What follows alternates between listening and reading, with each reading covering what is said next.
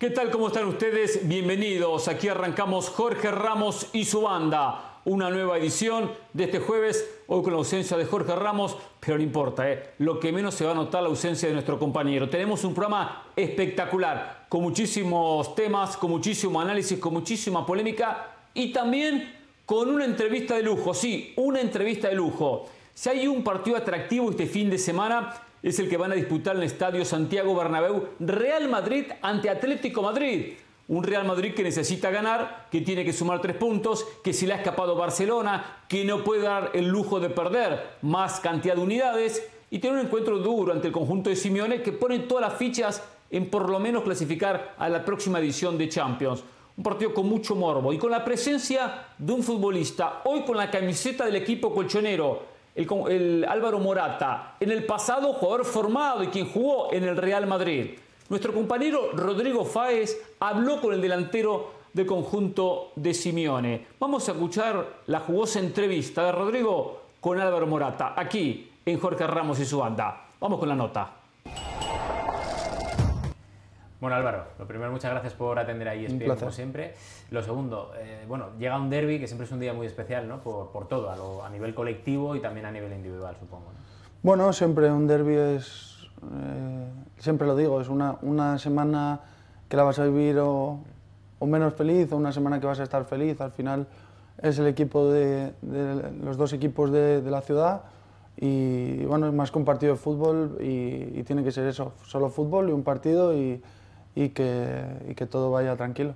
¿Cómo llegáis vosotros a nivel colectivo? ¿Da la sensación de que estáis más tranquilos y seguramente en uno de los mejores momentos en la temporada? Bueno, sí, venimos de muchos resultados positivos y, y eso ayuda, claro, para, para, estar bien, para estar motivados y, y, creo que es uno de los mejores momentos de la temporada seguro en cuanto a resultados.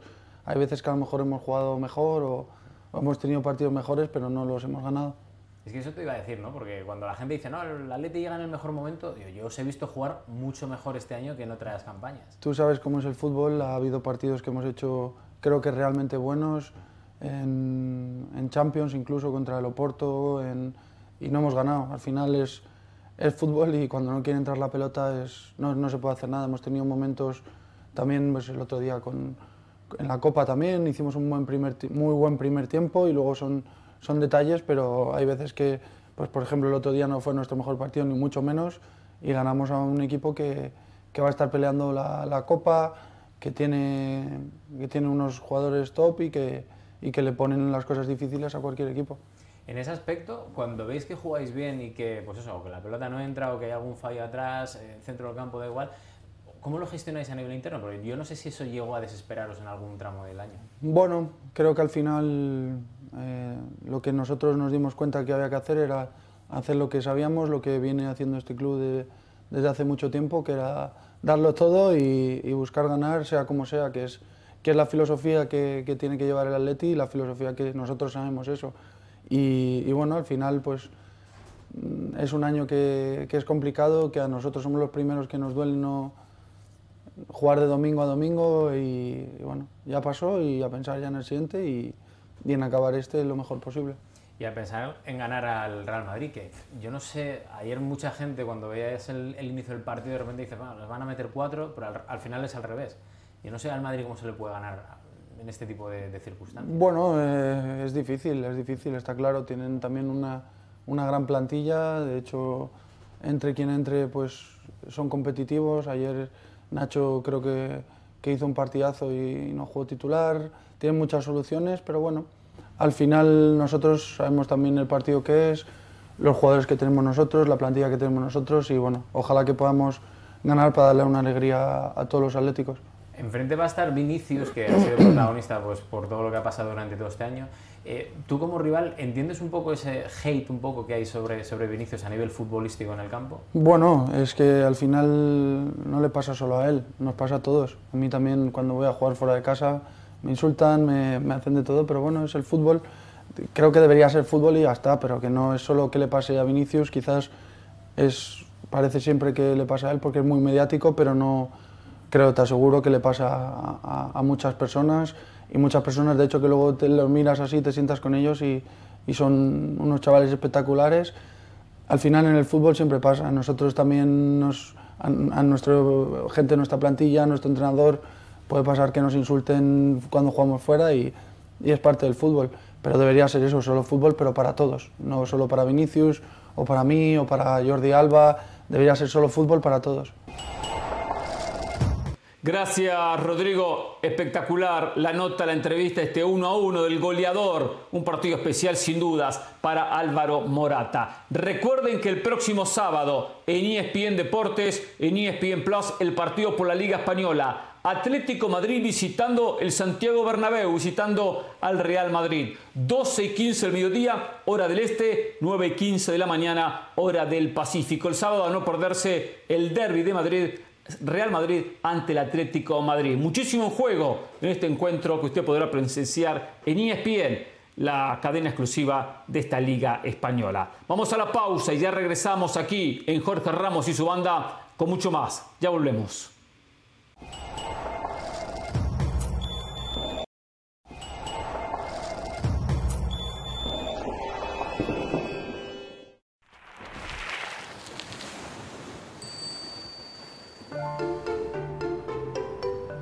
Compañero te ha sorprendido más?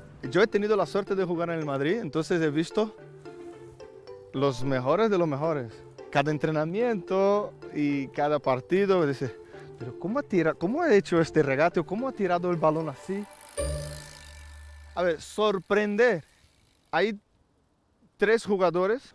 Uno es Tony Cross. Sí. Que no sé qué pasa en su cabeza, que está siempre en su mundo. Y hace unos controles que es difícil controlar un balón de espalda y él consigue regatear con un control los jugadores de atrás. Entonces para mí esto es algo que nunca he visto en mi vida, solo, solo hace Tony Cross. El otro para mí es Rodrigo. ¿Así? ¿Ah, el típico jugador que dices que nació con esto. Como es un natural. Natural, hace regates con el cuerpo que yo nunca había visto. Es el falso lento. Claro, tú tienes a Vinicius a un lado, Militão atrás, Fede que es un y Rodrigo no, no, es tan rápido como ellos, pero es muy rápido con el balón. Y el otro, Luka Modric. Eh, no sé. Sin palabras, ¿no? Sin palabras, porque no puedes imaginar lo que puede hacer Luka con el, con el balón. Que es lo más espectacular que le has visto hacer. Estábamos en el banquillo, Rodrigo, Lucas Vázquez y yo. Y Lucas sale del medio y viene a recuperar un balón aquí en la banda de Carvajal. Carvajal había subido, Lucas viene, recupera el balón y está de espalda. De ahí solo hay una posibilidad, o perder o tirar para afuera, ¿no? O, un córner y regatea sin tocar el balón de espalda. Ping, ping. Y el que estaba marcando no sabía dónde iba, no sabía dónde iba. Y Lucas consigue salir por el medio, va, va, y pensamos, quita ya para el otro lado, para hacerla, dale el pase ya, y amaga otra vez y se pone de espalda otra vez. y digo, pero como una persona puede ser más eh, eh, rara, ¿no? De, este sentido de, yo prefiero regatear de espalda que de, de cara. Y yo miraba a Lucas y decía, pero este tío, es, este tío tiene un, sus cosas, es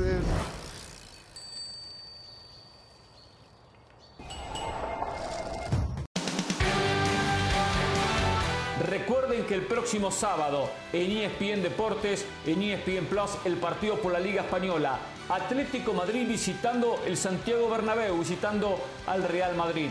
12 y 15 del mediodía, hora del este, 9 y 15 de la mañana, hora del Pacífico. El sábado a no perderse el derby de Madrid Real Madrid ante el Atlético Madrid. Muchísimo juego en este encuentro que usted podrá presenciar en ESPN la cadena exclusiva de esta liga española. Vamos a la pausa y ya regresamos aquí en Jorge Ramos y su banda con mucho más. Ya volvemos.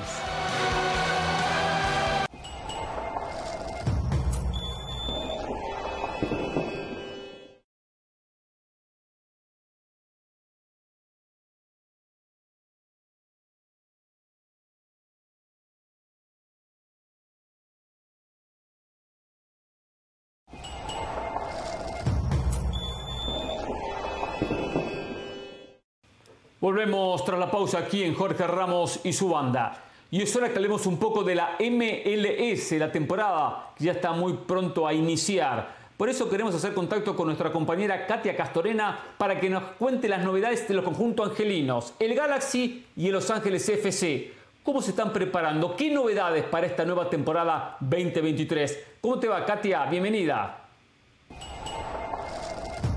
Hernán, qué gusto saludarlos en Jorge Ramos y su banda desde Los Ángeles en el campo de entrenamiento de LAFC porque estamos a días de que arranque la temporada de MLS y qué mejor manera de que inicie con el clásico del tráfico, la rivalidad angelina entre LAFC y LA Galaxy porque se ha convertido en, en este corto tiempo en el partido más importante de MLS y así lo consideran también los jugadores. Hablaba Carlos Vela en conferencia de prensa y explicaba lo que ha sido vivir este proceso, porque le ha tocado vivir el crecimiento de esta rivalidad desde el inicio, desde la fundación del club de LAFC contra una de las instituciones de renombre, de historia, de las instituciones fundadoras de la Liga Norteamericana en LA Galaxy.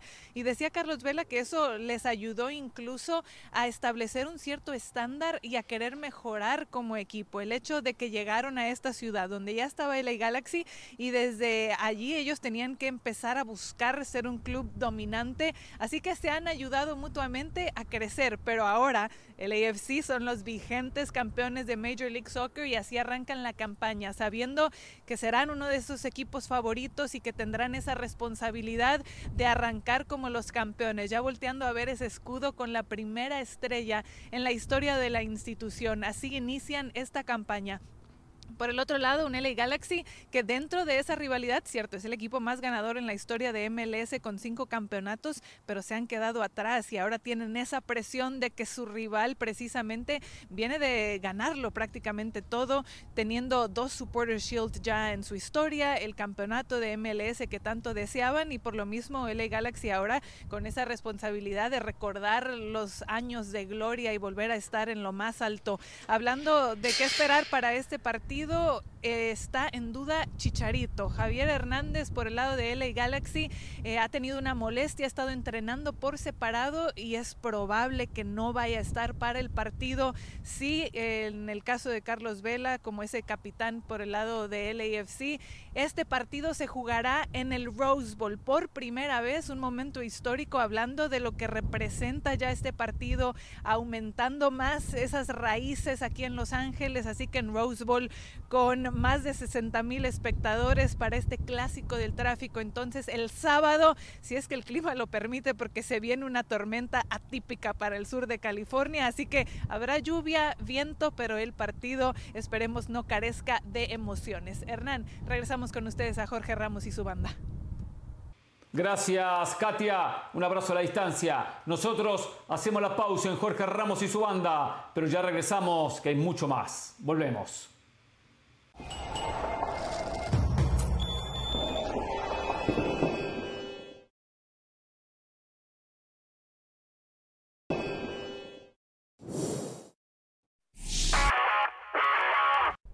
Hola, soy Sebastián Martínez Christensen y esto es Sport Center ahora. Empezamos hablando de la Liga MX porque con el Tuca Ferretti en el palco cerró el interinato de Joaquín Moreno al frente del Cruz Azul y lo finalizó con triunfo sobre el Atlas por 1 a 0 con gol de Augusto Lotti, ex atlético de Tucumán. Hay muchísima expectativa con respecto al debut del Tuca Ferretti que sería el próximo fin de semana ante Juárez. Hay que recordar que Cruz Azul actualmente se encuentra en la decimotercera posición en la tabla de posiciones. Si hablamos de otro equipo que no está pasando por un buen momento, me refiero a Pumas, que acumula cinco partidos sin ganar. Y el partido del viernes ante Mazatlán parece tomar una importancia incluso aún más vital. No hay ultimátum, pero sí la mirada puesta en el potencial futuro de Rafael Puente del Río en caso de que el resultado positivo no llegue ante Mazatlán. La presión para el director técnico de Pumas, que actualmente ocupan la undécima posición en la tabla de posiciones. Ya hay debut confirmado para Diego Coca al frente de la selección mexicana el día 26 de marzo por la Nations League de la CONCACAF. El rival será Jamaica. Hay que recordar que todavía estamos en la etapa de grupos. El primero y segundo de cada grupo tiene su lugar asegurado en la Copa Oro. En el mes de junio se disputarían las semifinales y la final. Sport Center todos los días, 1 de la mañana horario del este, 10 de la noche horario del Pacífico. Esto ha sido Sport Center ahora. Volvemos en Jorge Ramos y su banda. Sin dudas, muchas veces hemos hablado del fútbol centroamericano y de la poca pasión que existe en los hinchas, los aficionados, en el pueblo futbolístico cuando juega la selección de su país. Claro, los últimos resultados hablan por sí solos, sacando lo que fue Costa Rica en la última Copa del Mundo, que igualmente no hizo demasiado, el resto hace tiempo que no tiene actividad. Y digo actividad importante, pensando en un partido por un título, por un campeonato, por una clasificación para un mundial.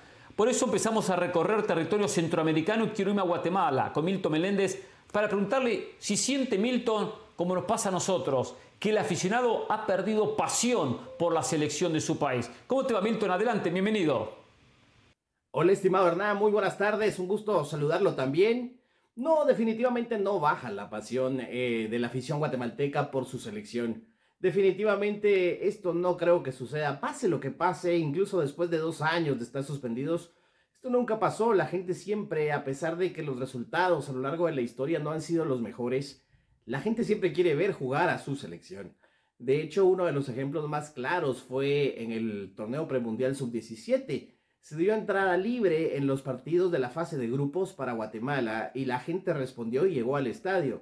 Luego se empezaron a cobrar los boletos para el partido de octavos de final y para el juego de cuartos de final y la gente volvió a responder.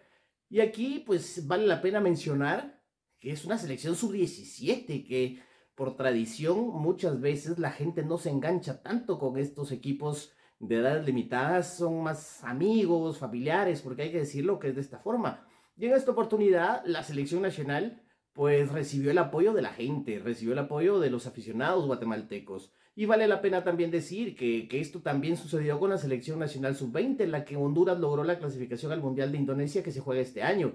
Entonces creo que sí, que, lo que han venido haciendo estas selecciones jóvenes han eh, fomentado ese, esa devoción del aficionado guatemalteco por la selección nacional. Y luego, de, hablando de la selección absoluta, que también ha hecho las cosas bien, por decirlo de alguna forma, porque está en ruta de la Liga de Naciones A, con un nuevo técnico como Luis Fernando Tena, con rostros nuevos en la selección guatemalteca. Entonces, pues todo esto hace que el romance se mantenga, hace que, que el aficionado guatemalteco continúe esperando siempre ver a la selección nacional jugar. Esa es la situación, al menos esa es mi opinión. Mi estimado Hernán, muy buenas tardes. Gracias, Milton. De Guatemala nos vamos a Honduras con Jenny Fernández. Jenny, ¿cómo te va? Y la pregunta es exactamente la misma. ¿Ha bajado la pasión después de la pobre actuación de Honduras en la última eliminatoria? ¿El aficionado Catracho hoy le da la espalda a la selección? En definitiva, le digo que no. El aficionado hondureño puede perder interés a cualquier cosa, menos a la selección nacional, a pesar de que fue última en la eliminatoria anterior. Hola Hernán, me da gusto saludarle a usted y a toda la banda y por supuesto a mis compañeros de Centroamérica. Sabe, esta semana que la selección sub-17 ha tenido una gran participación en el premundial, vuelve a revivir las esperanzas del hondureño de que el talento es bueno, el problema ha sido la dirección, los dirigentes y bueno, todo lo que ya en su momento nosotros hemos señalado aquí en el programa y eso hace que el aficionado esté pendiente de la selección nacional. Yo se lo digo, hoy hay mucho interés por ese partido ante Canadá. Cuando vuelve a competir la H, hay muchísimo interés por Copa Oro 2023. Si Diego Vázquez va a ser el entrenador que pueda, no sé, cambiarle la cara a la selección en lo que ha sido ese fracaso eliminatorio, esa última Copa Oro, que no dejó muy buenas sensaciones. Entonces, el aficionado catracho es así de noble, no importa que haya sido última, que ha sido un fracaso, la peor, pero siempre quiere o tiene esa esperanza de que la selección nacional pueda cambiar la historia, pueda mejorar, pueda tener una mejor participación.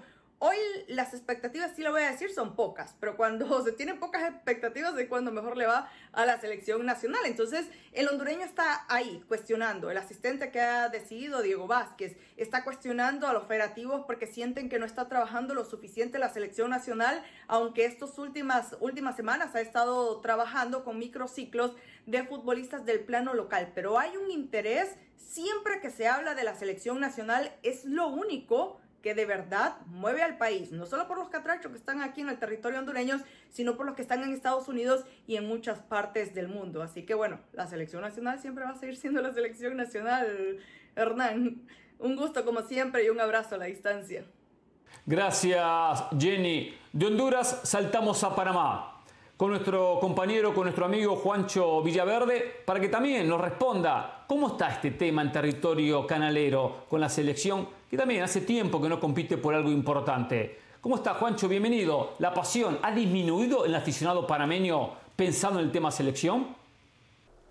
¿Qué tal, Hernán? Qué gusto saludarte. Un placer compartir nuevamente junto a la banda en el día después de una de las noches más importantes en la historia del fútbol panameño y una noche sin precedentes en el fútbol mundial. La pregunta que se hace la banda hoy si es si la selección ha perdido euforia dentro de tu país. Pues nada más alejado de la realidad.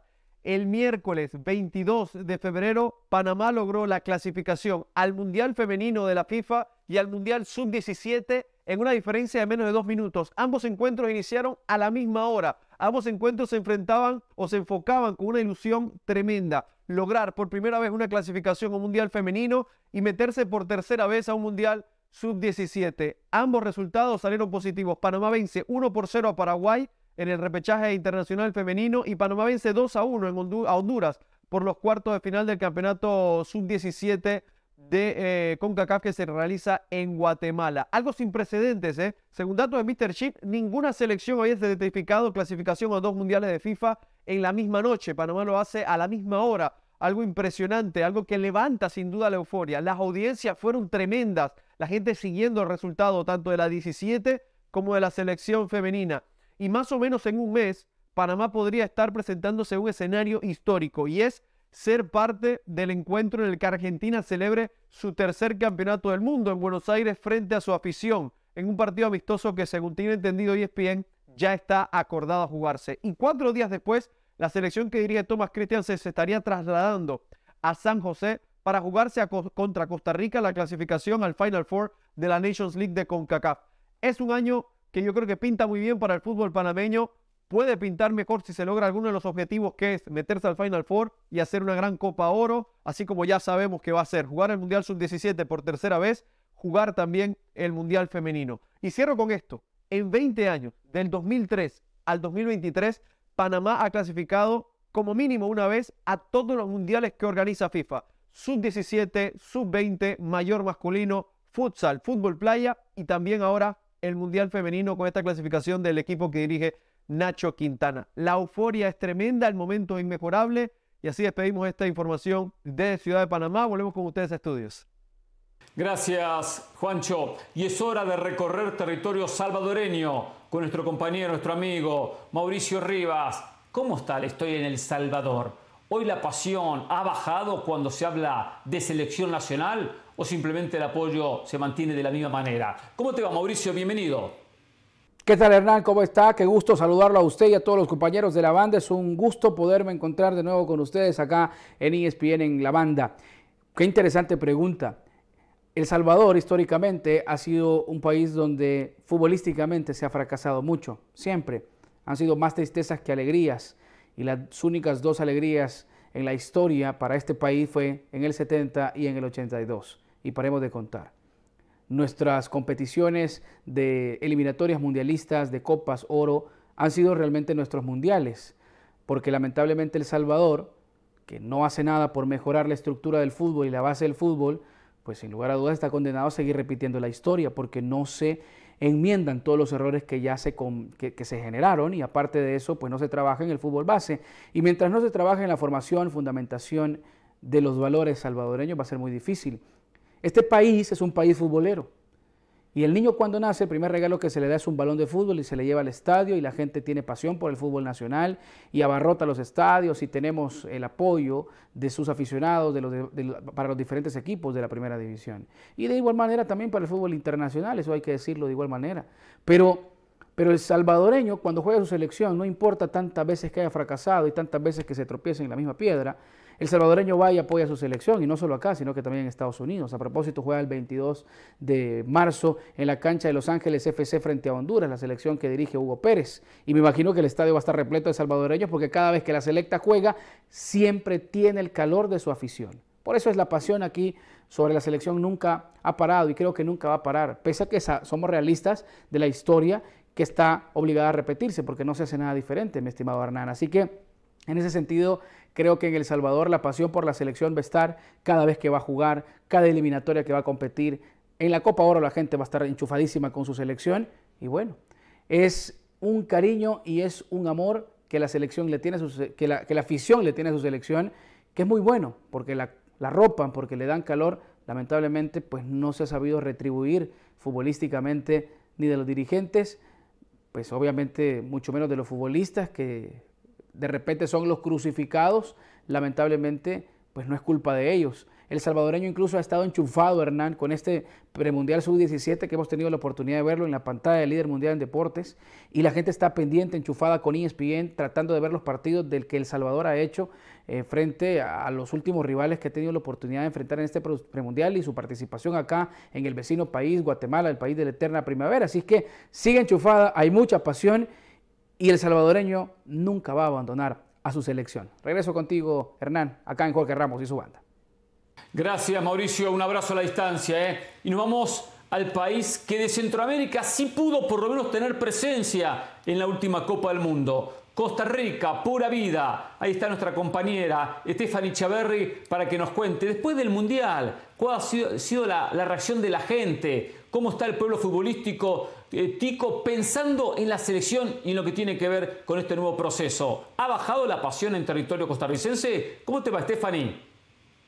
Hola Hernán, ¿cómo estás? Espero todo marche muy bien. Saludos para vos y todos los que nos acompañan en el show de hoy desde Costa Rica. Y respondiendo a tu consulta, ¿ha bajado la pasión del aficionado por la selección de Costa Rica. Afortunadamente tengo que decir que no, Costa Rica siempre sigue siendo apoyada por parte de sus aficionados en los diferentes partidos y torneos. Los ticos siempre están con la roja puesta para apoyar a su selección. Sin embargo, sí hay cierto descontento en lo que es la parte administrativa y la gestión de la Federación Costarricense de Fútbol después de que se diera a conocer que Ricardo Pachón, quien es el representante de Luis Fernando Suárez, también sea CEO de Eurodata. Y Eurodata es la empresa que recientemente ha organizado los fogueos de la Selección Nacional de Costa Rica. Y esto ha generado un posible conflicto de intereses que ha molestado muchísimo a la afición. Es algo de lo que no ha gustado y sumado que también trascendió que una vez que Costa Rica clasificó al Mundial de Qatar, al día siguiente se le cedió precisamente a esta empresa Eurodata la negociación exclusiva de los fogueos de Costa Rica. Esto no le ha gustado al aficionado porque se ve como turbio, fue algo que se manejó eh, de forma muy secreta y la prensa precisamente fue la que dio a conocer toda esta información. El aficionado no está contento con esto, con la parte administrativa ni la parte política, ya que este año precisamente será otras elecciones de la Federación Costarricense de Fútbol, sumado a que recientemente, precisamente el día domingo, Costa Rica sufrió otro fracaso en mundiales menores, ha quedado fuera de la posibilidad de asistir al próximo Mundial Sub-17 y desde el año 2017 precisamente Costa Rica no asiste en esta categoría a mundiales, algo que sin duda ha preocupado muchísimo a la afición porque esta gestión en mundiales menores ha quedado debiendo y bastante. Así es que hay dos vías, la parte del seleccionado y la selección mayor donde el aficionado se identifica al 100% y la parte federativa que no ha gustado. Sé que tenés muchísimo más en estudios principales. Gracias, Stephanie. Un abrazo notable el informe de Stephanie y del resto de los compañeros. Sin duda, acá hay una situación muy clara. ¿eh? Poco hacen los dirigentes de cada una de las federaciones centroamericanas, poco hace la CONCACAF para que el fútbol en Centroamérica crezca y seguimos viendo más de lo mismo. Una mediocridad futbolística donde esos pasos generando ilusión no existen. Ojalá que una vez que nos acerquemos al 2026, tomando en cuenta que va a haber mayor cantidad de cupos para el Mundial, comience a despertar esa pasión del aficionado. Si el aficionado no apoya, si no está presente, es muy difícil que las selecciones crezcan. Todo va de la mano, porque ese aporte es fundamental para que las selecciones se sientan arropadas, alentadas y puedan crecer y empezar a dar algunos pasos hacia lo que va a ser, en este caso, el próximo Mundial. Tema interesante que seguiremos analizando en Jorge Ramos y su banda en otras oportunidades. Vamos a irnos a la pausa ahora, pero volvemos con mucho más. ¿eh? Queda mucho pendiente. Un programa recién iniciando, muy joven la tarde aquí en Jorge Ramos y su banda. Ya volvemos.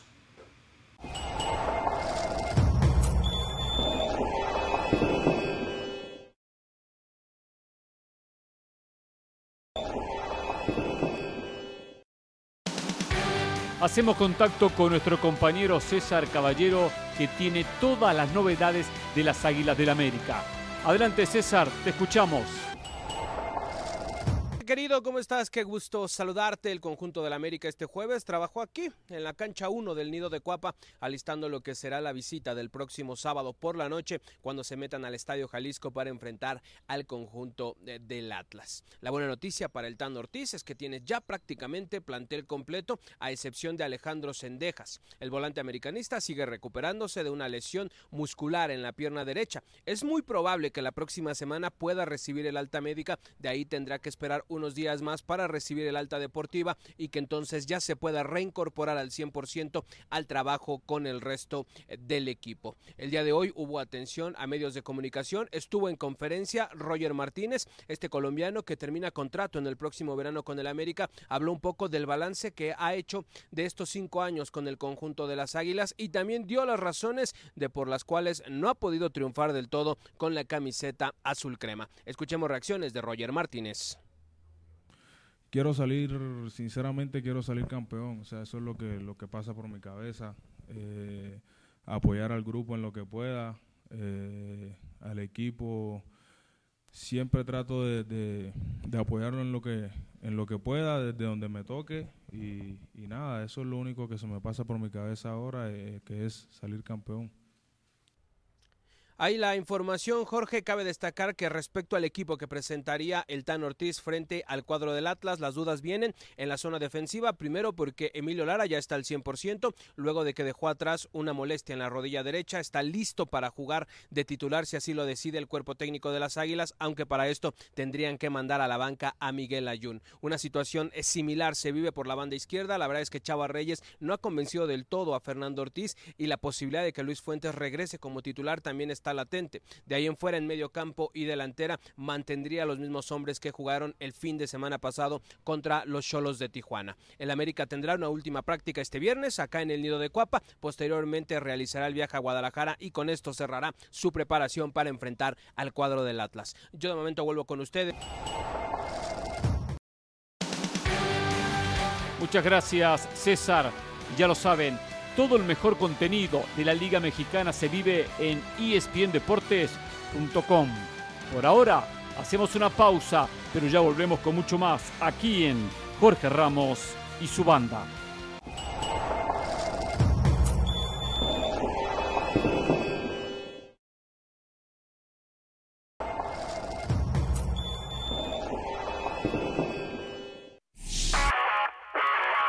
Hola, soy Sebastián Martínez Christensen y esto es Sports Center. Ahora empezamos hablando del básquetbol de la NBA, dado que el entrenador de los Lakers, Darvin Ham, tiene los objetivos claros de cara a este sprint final de temporada. Su objetivo no solo es clasificar a playoffs, sino incluso evitar el play-in, es decir, meterse entre los primeros seis. Los Lakers actualmente son el decimotercer preclasificado en la conferencia del oeste, aunque solo tres juegos y medio los separan del sexto, los Dallas Mavericks. Muchos equipos se han reforzado bien en el oeste antes de la fecha límite de intercambios, por lo cual la ecuación parece cuesta arriba, pero la esperanza es lo último que se pierde para un equipo de los Lakers que hoy retorna a la acción ante los Golden State Warriors. Hablamos del fútbol americano y en malas noticias para el mariscal de los San Francisco 49ers, Brock Purdy. Se suponía que este miércoles iba a operar del codo derecho. Sin embargo, en la ciudad de Arlington, por cierto, la inflamación en ese codo no ha terminado de bajar y su médico le ha aconsejado al menos esperar hasta principios del mes de marzo. Estas son malas noticias porque cuanto más se atrasa la operación, menos posibilidades de que Purdy llegue a estar en las actividades de equipo organizado de los 49ers en el mes de agosto. La rehabilitación, recordemos, le demandaría unos seis meses de recuperación. Finalizamos hablando de la Liga MX, específicamente de Pumas, porque el delantero francés André Pierre Guignac, sabemos, sufrió una lesión en el muslo derecho. Una semana atrás, buenas noticias, este miércoles se lo vio trotando alrededor del campo de juego durante el entrenamiento de Tigres y todavía hay una leve esperanza de que pueda estar en el partido de la novena jornada ante Chivas. Cinco partidos como titular para Guiñac esta temporada, cinco goles esencialmente para ser precisos, un gol cada 126 minutos. Sport Center todos los días, una de la mañana, horario del este, 10 de la noche, horario del Pacífico. Esto ha sido Sport Center ahora.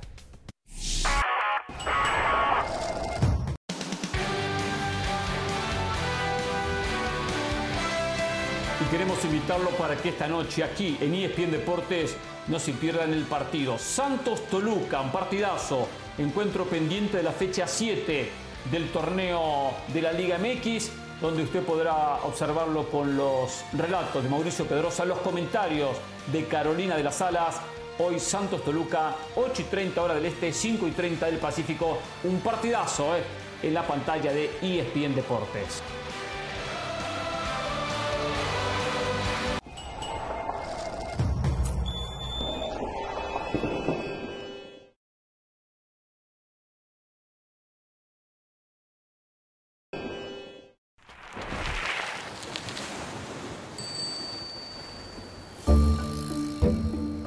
El caso de, de Cristiano, que era un hombre súper exigente, ganador, eh, que siempre estaba a un nivel de intensidad altísimo, eh, ¿cómo crees que, que- que- que está viviendo este momento? ¿no? Que es ley de vida, es un apagón eh, físico, ya no corres como los chicos de 20 años, ya no tienes el lugar que tenías. Cuando empecemos a jugar al fútbol sabemos que esto no es para siempre.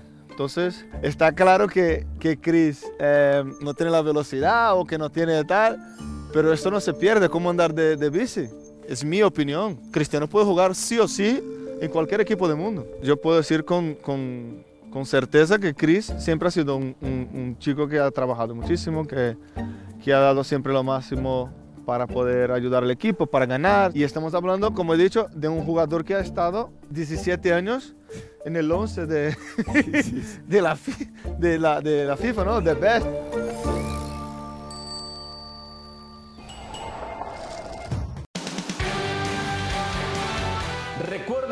Próximo sábado en ESPN Deportes, en ESPN Plus, el partido por la Liga Española. Atlético Madrid visitando el Santiago Bernabéu, visitando al Real Madrid. 12 y 15 del mediodía, hora del este, 9 y 15 de la mañana, hora del Pacífico. El sábado a no perderse el derby de Madrid, Real Madrid ante el Atlético Madrid. Muchísimo juego en este encuentro que usted podrá presenciar en ESPN la cadena exclusiva de esta liga española. Vamos a la pausa y ya regresamos aquí en Jorge Ramos y su banda con mucho más. Ya volvemos.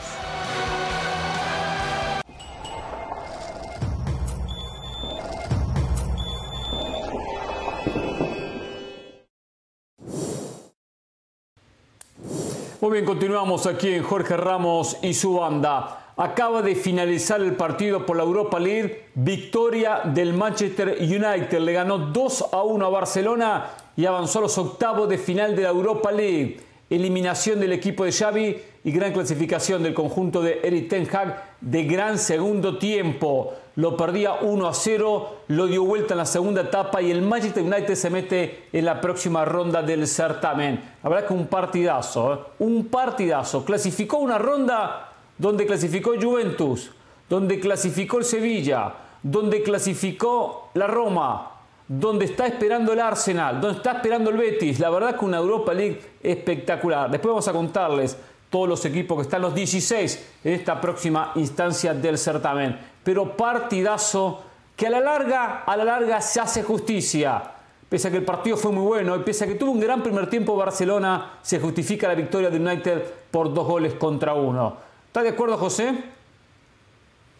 Hernán, eh, duro, duro golpe para usted, para Carolina, Para todos aquellos que han defendido la escuela Para Xavi mí. Hernández. Sí, para usted, Por porque usted ha defendido a Xavi. Sí, Hernán Pereira, Lo sigo usted ha lo sigo de los defendiendo. Jugó bien el equipo en de Barcelona octubre- por gran parte del partido. Pero En octubre estaba eliminado de Champions. En febrero está eliminado de la UEFA Europa League. Ahora, ¿qué le queda? ¿La Conference League? Hernán, y si hablamos de técnicos, usted lo A ver, a decía, ver, a ver, a un primer tiempo parejo, un primer tiempo bueno del Barcelona, pero tampoco es que le pasó por encima al Manchester United. Cero generación de peligro. Se encontró con un penal. Después no recuerdo ninguna llegada del Barcelona, tampoco del Manchester. La clave viene en el entretiempo. Cuando Ten Hag mueve las fichas, hizo ver a Xavi Hernández como un técnico de UEFA Europa League. Esa fue la diferencia. Eric Ten Hag ganó la partida de ajedrez. Xavi, una vergüenza en Europa. No, no, una vergüenza no, no. Tuvo la mala suerte de enfrentar a un United en esta instancia de 16 avos de final. Tuvo esa mala suerte, pero ha tenido cosas muy buenas este Barcelona de Xavi. Por algo es líder de la Liga Española, ¿eh? Por algo es líder de la Liga Española, ¿eh? Pero hoy le compitió de igual a igual al conjunto de United, más allá que verdad, algunas cosas del segundo tiempo. Tiene más plantel, tuvo más banco de suplentes y ahí es donde ganó el partido, ¿eh? Está ya Moisés Llones, pero quiero igualmente que Carolina por lo menos nos dé un concepto de un partido que hay muchísimo para hablar, mucho para comentar. Un partido, compañeros, en donde lo que queda claro es que Manchester United tiene lo que llaman fondo de armario en España, en donde las opciones, eh, la posibilidad de meter un Anthony, que Anthony realmente es titular y, yo asumo que la decisión de Ten Hag de no ponerlo como titular tiene que ver con lo que les comentaba ayer de la petición de los dueños del Manchester United, que cuando metes a Dalot como lateral derecho, yo no creo que haya sido un repaso de, técnico a técnico. Yo creo que lo que te está mostrando es la realidad de un equipo y otro. Que no se nos olvide que hoy faltaba Pedri, que hoy faltaba Gaby, que Ansu Fati no está en su mejor momento, que Dembélé tampoco está. Entonces, lo que yo creo que esto es el resumen de un Barcelona que puede llegar a ser competitivo, pero que todavía no está en su tope y que tiene que seguir trabajando. ¿Que la solución sea sacar a Xavi? Por supuesto que no. Totalmente de acuerdo, coincidimos en ese comentario. ¿Cómo ve Moisés Llor en el saludo esta eliminación de Barcelona? Eh? ¿Resultado justo a favor del United? ¿Es para matar a Xavi o simplemente para sacar cosas positivas?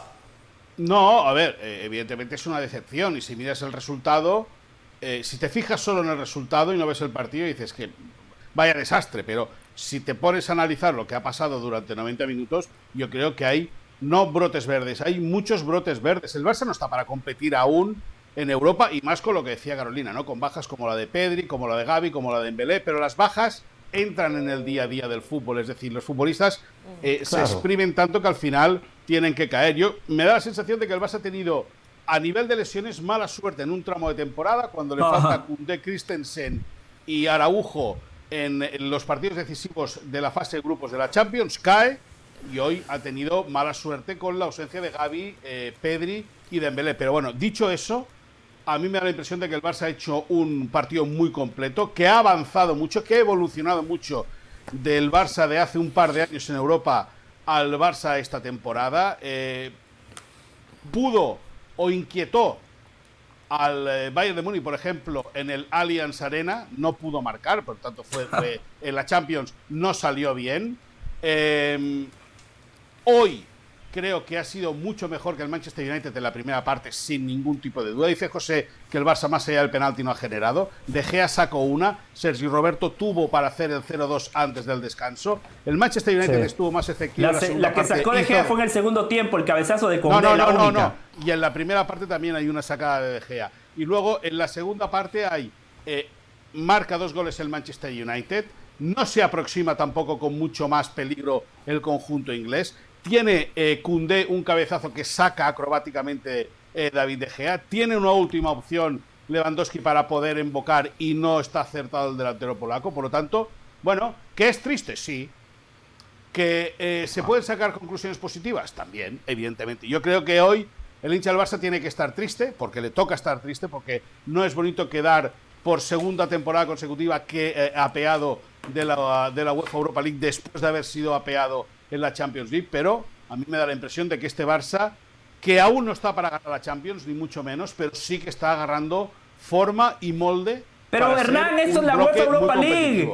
Hernán, dígale a Moisés que esto es la UEFA Europa League. Sabemos que no está para ganar la Champions, pero hoy quedó eliminado de la UEFA Europa League. Sabemos que era Europa League, pero entiendo a Moisés Llorens en este tema, señor del Valle. El objetivo del Barça es competir en la Champions, que ganando la Liga Española o saliendo segundo, tercero, cuarto igual clasifica, por lo tanto el próximo año vuelve a jugar Champions. Tendrá que terminar tercero para volver a una Europa League. Pero hoy la sensación es que Barcelona que puede competir en la Champions perfectamente contra cualquiera. Que hay que mejorar, claro que hay que mejorar. Hay muchos aspectos. Hay futbolistas en el Barcelona que no tienen la categoría que supieron tener algunos en esos puestos. Por ejemplo, uno de ellos es Fernán Torres, no me convence. Otro es Rafinha, tampoco termina de ser un jugador diferente en la zona de ataque. A veces está muy solo. Ansu Fati no llegó al nivel que supo tener. Entonces, sumado a las ausencias de Dembélé, clave fundamental, de Pedri, de Gavi en generación, el equipo lo siente en ataque. Porque era un partido con la diferencia para haber aprovechado y haber jugado con la desesperación del United y no lo pudo hacer. El United miraba al banco de suplentes y tenía mayor cantidad de opciones y por eso termina ganando y avanzando el equipo inglés. Y, claro, escucha, y que es justo y que es y que pero claro, y es justo merecedor el Manchester United visto el cómputo de los dos partidos. Nadie puede discutir que el Manchester merece estar en los octavos, como si hubiese pasado el Barça, nadie podría discutir que, el Barça merecía estar en los octavos. Al final es un, duelo muy, muy equilibrado, muy potente. Fueron las dos primeras golas. Si pasaba el Barcelona. ¿Cómo, ¿Cómo, es eso, eh, Moisés? Si, pasó el United, no podemos. Es justo la clasificación de United. Si pasaba Barcelona, era justa la clasificación de Barcelona. A ver, yo lo que. Sin antes, antes de ningún tipo de duda. No, pero, pero hay que analizar algo más allá de eso, no es el que pasa y ya está, pasó no, no, No, pero, yo digo la justicia, la justicia del United la baso. Sí, pero yo, yo la baso en un segundo tiempo que el United desbordó, especialmente en velocidad, al, Barcelona y lo dejó expuesto defensivamente en muchas ocasiones, ¿eh? especialmente Anthony por derecha. Después cuando entra, cuando entra Garnacho por izquierda, era bravo para el Barça, no lo podían controlar. y ahí quedó un poco expuesto el equipo culé pero, pero porque el ritmo, porque el ritmo a lo que juega uno y juega el otro es completamente diferente. O sea, el Manchester United juega muy directo. Así quieren jugar sus técnicos. Sí, muy directo, muy rápido, muy veloz, la verdad, es muy veloz con su fútbol. Pase hacia adelante. Eh, eh, eh, Está bien, y no pero más. yo, no, pero, pero si el estilo lo controlo, si yo soy Barça y el estilo lo controlo, perfecto, como el primer tiempo. El primer tiempo Barcelona controló al United. No dejó que el United le hiciera daño. En el segundo tiempo le hizo daño porque cruzaban las pelotas derecha-izquierda e cuando Anthony encaraba, que no, no, la no podían controlarlo. Y en el, en el medio faltaba quien empujara. Pero había sensación que United lo podía ganar con el 1 a 1. Después una cosa, la presión en la salida del United provoca el gol de Fred y el 1 a 1.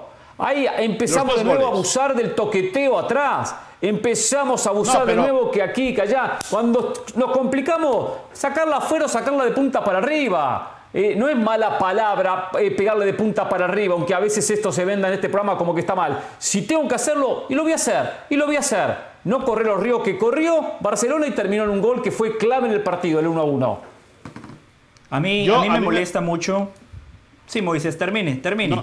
No, no, no, no, dale, dale, dale, no, no, no pasa nada. Mire, a mí me molesta mucho que Hernán Pereira, que Carolina de las Alas y que Moisés Llorens le bajen el listón de exigencia al Barcelona. Eso de que compitió bien. Por favor, pongamos las cosas en su contexto debido. El Barcelona está jugando este torneo porque fue un fracaso monumental en Champions, porque en el pasado verano fue el equipo de Europa que más plata gastó, fue el equipo que más invirtió para ser un equipo competitivo y seis partidos después está fuera de la Champions. Hoy queda eliminado de la UEFA Europa League en la ronda de 16 de final. Es decir, no le alcanzó ni para entrar entre los mejores 16 equipos del segundo torneo más importante de Europa. Tercero, tercero. El Valle. Hoy el Real Madrid se enfrenta a este Manchester United y no es favorito. O sea, luego podemos... ¿Cómo no? Pero sin duda. porque, porque el Manchester United, porque el Manchester United es uno de los equipos más en forma hoy del fútbol europeo. Es que una cosa es que tú digas, me quedé eliminado en los 16 no, final. ¿El Real Madrid es favorito? no sé. Carolina. No, para mí, el Real Madrid hoy después del otro día ante el Manchester. Después del 5 a 2 ah, bueno, contra con Liverpool. El periódico debajo del brazo lo ah. podemos decir, pero, no, no, no. ¿Pero qué periódico bajo el brazo? Yo no estoy hablando, estoy hablando de un supuesto enfrentamiento con el Liverpool, con, con el United. El, el, el, Madrid mostró tener jerarquía en Champions, la, la mostró muchas veces, no es con el periódico del lunes. Estamos hablando de un supuesto enfrentamiento contra el United. En un supuesto enfrentamiento contra el United. Real Madrid United, yo no pongo al United como favorito.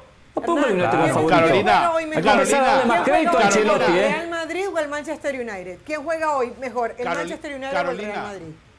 No blasfemes de la máquina blanca, por favor. No blasfemes de la máquina blanca. Ahora, una semana que fue Anfield, que perdía 2 a 0, que cualquiera se cae anímicamente, terminó metiendo 5 le terminó metiendo 5 y venimos a criticar lo que juega el equipo de Ancelotti. Venimos a criticarlo, o sea, no, no, no, aquí, o sea, vamos a ubicarnos, vamos a ubicarnos. No critica a nadie, ¿eh?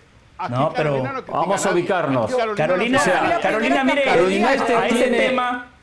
Al United tiene algo. Real Madrid y dije el United es un equipo en formación. Real Madrid no, el United es un equipo en formación, pero es un equipo en formación que está creciendo. En forma está.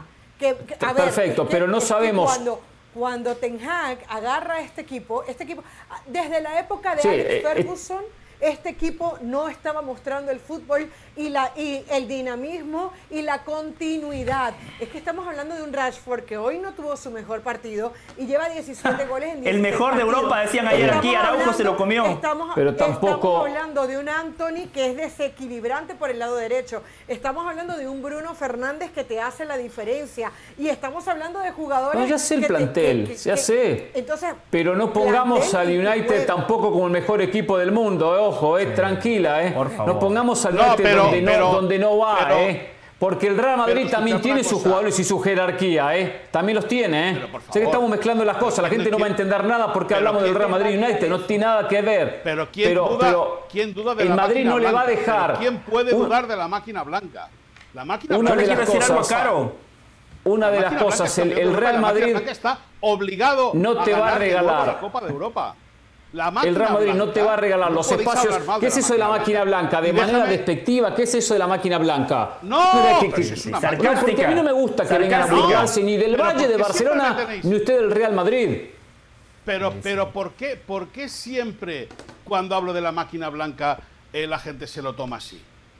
Escucha, el pasado Porque es- lunes. es una manera sarcástica de su Guillén parte y con, y con de expresarse del Real en los Madrid. segmentos de la Liga al Día, en los segmentos de la Liga al Día, yo dije que la máquina blanca, la máquina blanca era favorito para ganar la Copa Europa. Viendo el nivel de fútbol que hay y el Barça estando en la Europa League, el Madrid es favorito para ganar la Champions League, sin ninguna duda. Y el Barcelona Yo en quiero decir algo no Carolina. Pero sin ninguna. Ya no y luego dejarme que os diga otra cosa. Sí, dejarme que os diga otra cosa. Tú has dicho, has dicho, Hernán ha dicho una cosa interesante. Dice, el United es un equipo en construcción. El Barça también. Sí. Y cuenta, Sí. y cuenta los años que hace que el Manchester United pelea por meterse en la Champions. Ganó, perdió una final de la Europa League contra el Villarreal. Ganó una, creo que con Mourinho hace seis o siete años. Y desde entonces Sí. al Manchester United se le espera. Y el Manchester United ha vuelto. Y el Manchester United va a pelear por ganar la Premier si no la acaba ganando. Si no la acaba ganando. No creo, no creo, pero la va a si pelear. Todo va bien. Si todo va bien, puede ser campeón de la Europa League sin ningún tipo de duda. Y te voy a decir más. Si la máquina blanca cumple y es campeón de Europa otra vez, porque la máquina blanca está obligado a ser campeón de Europa, todo lo que no se gana Más obligado está el PSG, ¿eh? es un Si le digo, más No, no, obligado no. está el Paris Saint-Germain y el Manchester no, City, ¿eh? la- Más que el Real Madrid. Porque la máquina blanca, Sí, porque la máquina blanca es el actual campeón. Entonces No me tiene que gusta, ¿eh? No me gusta eso de la máquina blanca, Pero ¿eh? bueno. Pero Su bueno, frasecita no me gusta, eso, ¿eh? la- Increíble. si la máquina blanca, si la máquina blanca gana la Y Copa sigue de con Europa esto. Y el Manchester United gana la Europa League, en agosto hablamos de la Supercopa de Europa. Ah. A ver quién gana. Sí, mire, sobre ese debate, sobre ese debate, mucho, Carolina, mucha que lo puso sobre la mesa, Caro, usted tiene la respuesta.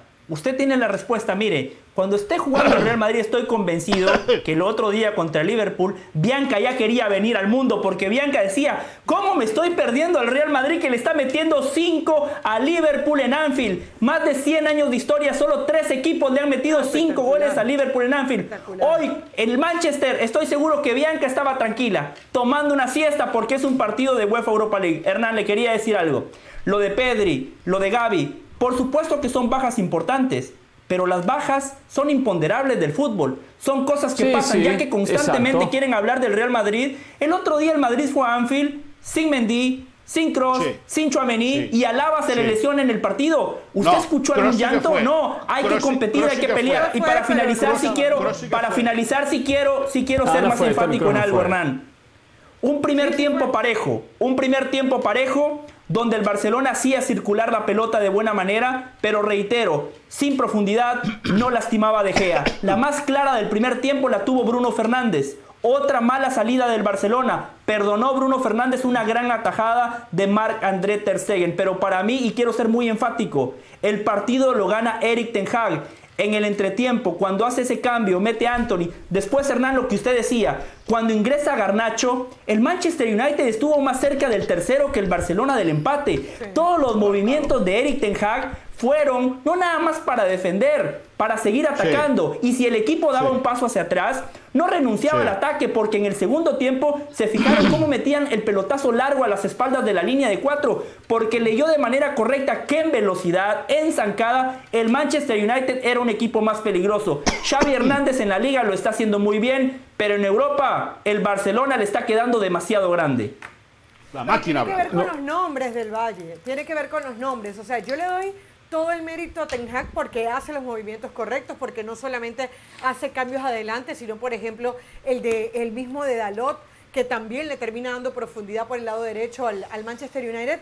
Pero, ¿dónde estaba el Garnacho del Barcelona? ¿Dónde estaba el Anthony del Barcelona? O sea, cuando. El Garnacho del Barcelona es Ansu Fati, que Moisés nos decía que era el próximo Messi. Pero el momento de Ansu Fati todos sabemos cuál es. Yo, a ver, yo no quiero poner aquí yo creo que el Manchester United fue mejor que el Barcelona, pero creo que también hay razones para que sea así. Y creo que este Barcelona, en esa construcción que tiene, tiene problemas graves. Por ejemplo, el tema de sus laterales. Le pudiera reclamar yo a Xavi, por ejemplo, que viendo lo que estaba pasando con Valdé, no tal vez meter a un Jordi Alba y adelantar un poco a Valdé, eh, haber hecho el cambio de Sergi Roberto antes haber metido a Ferran Torres. Cundé no termina de funcionar por el lado derecho del Barcelona, pero el problema del lateral derecho del Barcelona es desde hace mucho tiempo. Araujo, fíjense que sale por Marco Alonso, pero porque venía arrastrando una molestia. Entonces, es verdad que este Barcelona es un cúmulo de problemas de lesiones, falta de profundidad y también soluciones que no se encuentran. Y que es un equipo muy tierno en Europa. Que es un equipo muy tierno, que está muy tierno el Barça en Europa. Como para pensar. Bueno, pero el United también, espere. Ya llegará. En ese caso, no, no, no. el, caso, el United también está tierno. El United también, para el caso, es tierno en Europa, eh, Moisés. Pero, ya, pero, pero el United está es mucho más compacto a día de hoy. tiene mejor técnico. claro, tiene no, mejor pero es un equipo también joven. No se tiene mucha gente joven. No se trata. Resulta que es mejor técnico, pero le saca 8 puntos al Madrid, a la máquina blanca en la liga. Simplemente te digo eso. Pero también ahora me vas a decir que es que la liga al Madrid no le motiva, como dicen la mayoría de hinchas del Madrid. Pero bueno, da igual. Eh, dijo Xavi. dijo Xavi. Competimos muy bien. Estoy orgulloso, pero esto es Europa. Haciendo pues referencia a orgulloso de su equipo, pero lo, complicado que es disputar en Europa. A ver, ¿esto va a afectar o no va a afectar el transitar de Barcelona en la Liga Española? Que ahora, por supuesto, es. Creo que no ahora, perdón, perdón. Para bien. Que ya era el gran objetivo de Barcelona, ganar la Liga. Ese gran objetivo del conjunto culé previo a esta instancia y después de esta eliminación, por supuesto, se potencia dicha hipótesis porque tenía que apostar todo a ganar la liga y hoy mucho más con esta diferencia de puntos lo puede anímicamente golpear, lastimar en lo que va a ser esta etapa final de la Liga Española, hombre, Moisés?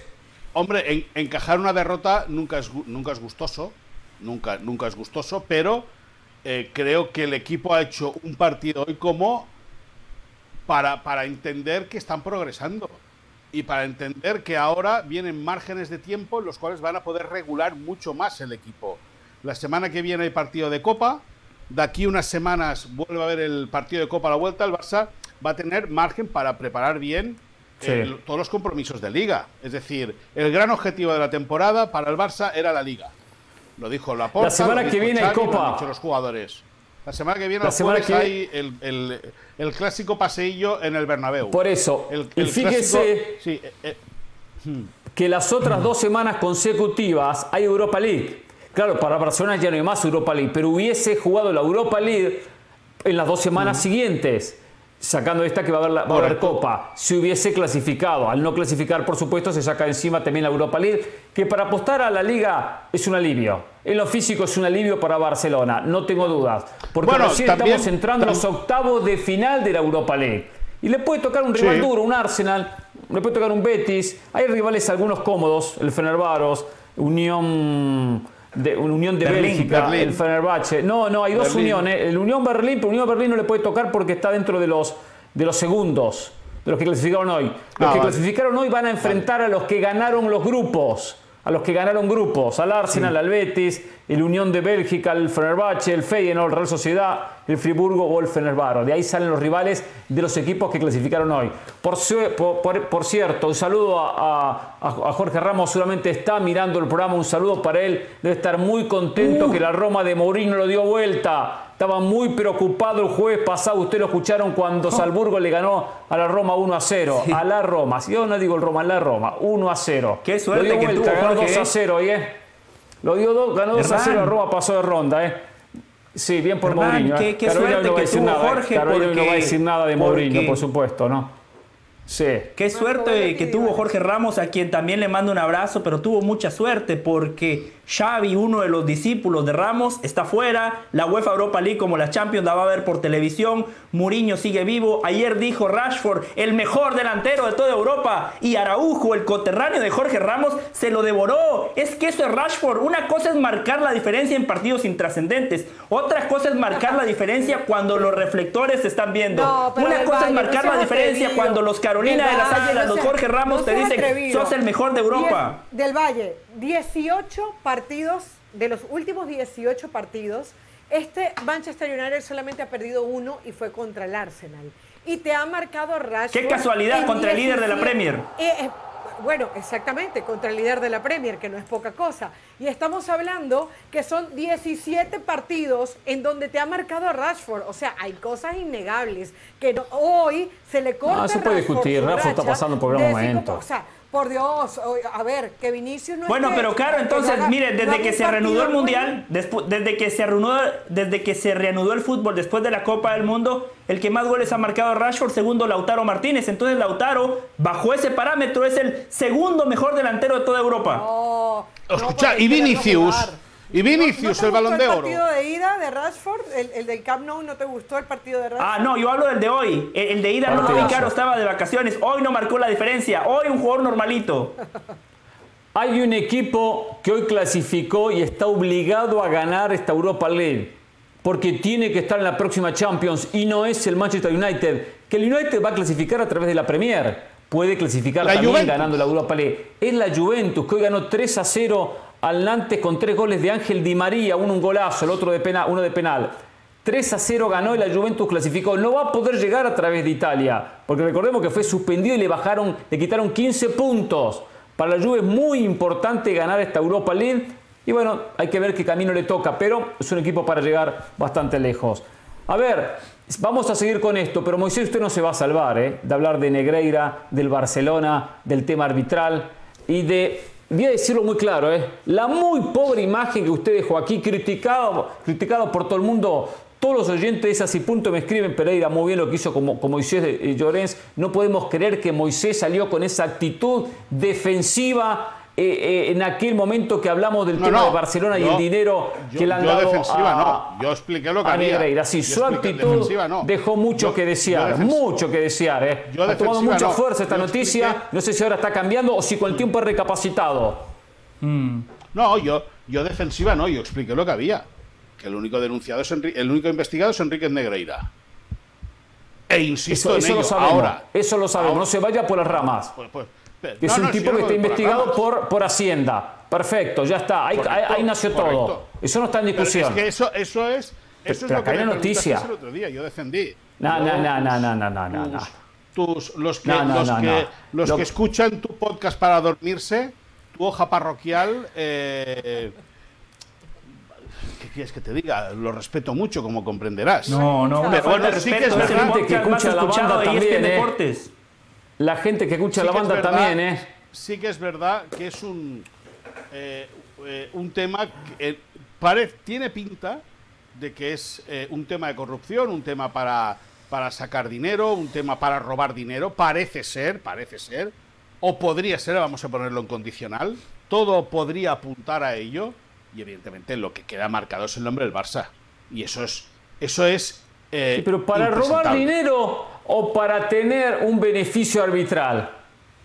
O sea, ¿por qué, eh, todo apunta a que para robar dinero cuando tantos presidentes fueron por el mismo camino?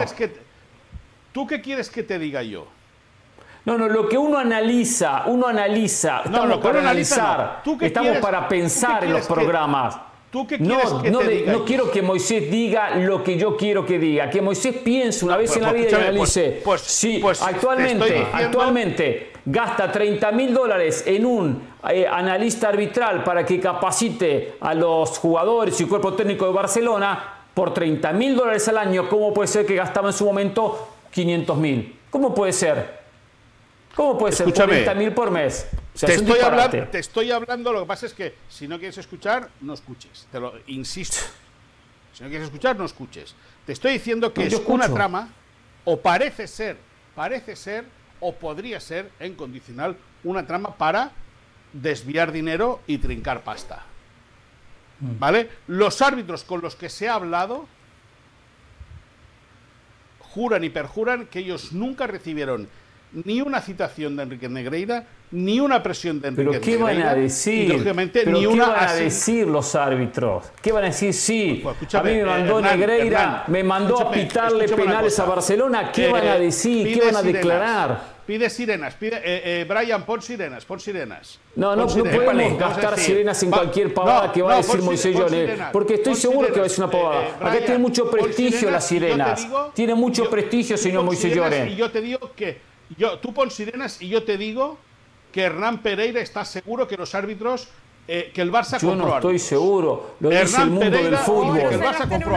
Pero lo dice el mundo del fútbol. Exacto, no sé. eh, No, lo hay dice el que mundo leer del el fútbol, no, de lo la sirena. No, lo, lo Lo dice dice el el mundo del fútbol, Moisés. Lo Pero por favor, tú. ¿dónde vive este tipo? Ahí está la sirena. ¿Dónde vive este tipo? Ahí está, ahí está, ahí está. Hernán Pereira, dos puntos. Exclusiva de Pereira. Hernán Pereira, dos puntos. El Barça compra árbitros. Ale, ya la tienes. Toda tuya. Qué bárbaro. que la verdad, la verdad, usted me sigue sorprendiendo, ¿eh? Me sigue, me sigue No, plata gastada en señor Moisés Llorens. En eso plata gastada.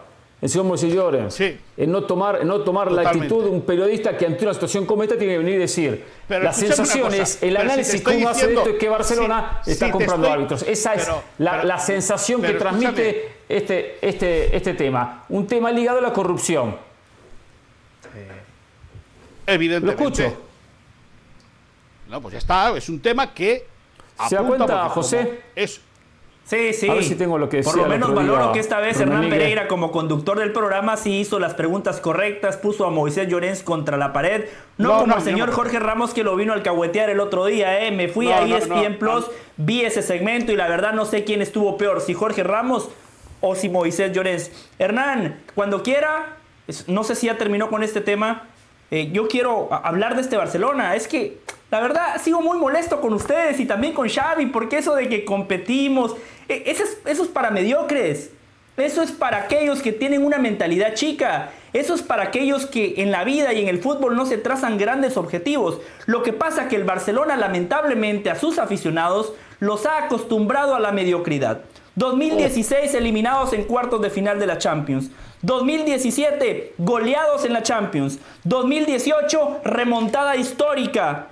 2019 otra remontada. 2020 destrozados en la Champions. 2021 eliminados en fase de grupos. Fueron a la UEFA Europa League y el Eintracht de Frankfurt, un equipo que nunca Sí. puede ganar una Bundesliga, los eliminó. Esta temporada, el equipo que más plata invirtió, Xavi Hernández, el nuevo Pep Guardiola. Estamos de regreso, nos dijo John Laporta allá en Las Vegas en aquel desplegado y se lo reiteró a Caro en aquella entrevista en Las Vegas. Arranca la temporada y el Barcelona en Octubre estaba fuera de Champions. En febrero está fuera de la UEFA Europa League. Por favor, Hernán, Moisés, Caro, les pido por favor, no bajemos el estándar de calidad. Si esto le pasa al Real Madrid, les pido que sean enérgicos. A los grandes no los podemos perdonar. Lo del Barcelona es papelón tras papelón. Terminó. Xavi Hernández en Europa no puede, no le alcanza. Pero, Terminó. Escúchame, José. Terminó. José, José. Terminó. Y cuando, el Sí. Madrid, y cuando el Madrid estuvo ocho años sin pasar de octavos de final, ¿qué decías? Como entonces Ah, igual no una tendría- vergüenza. Esa es otra un historia. No, una vergüenza no, pero no, porque entonces no eras del Madrid.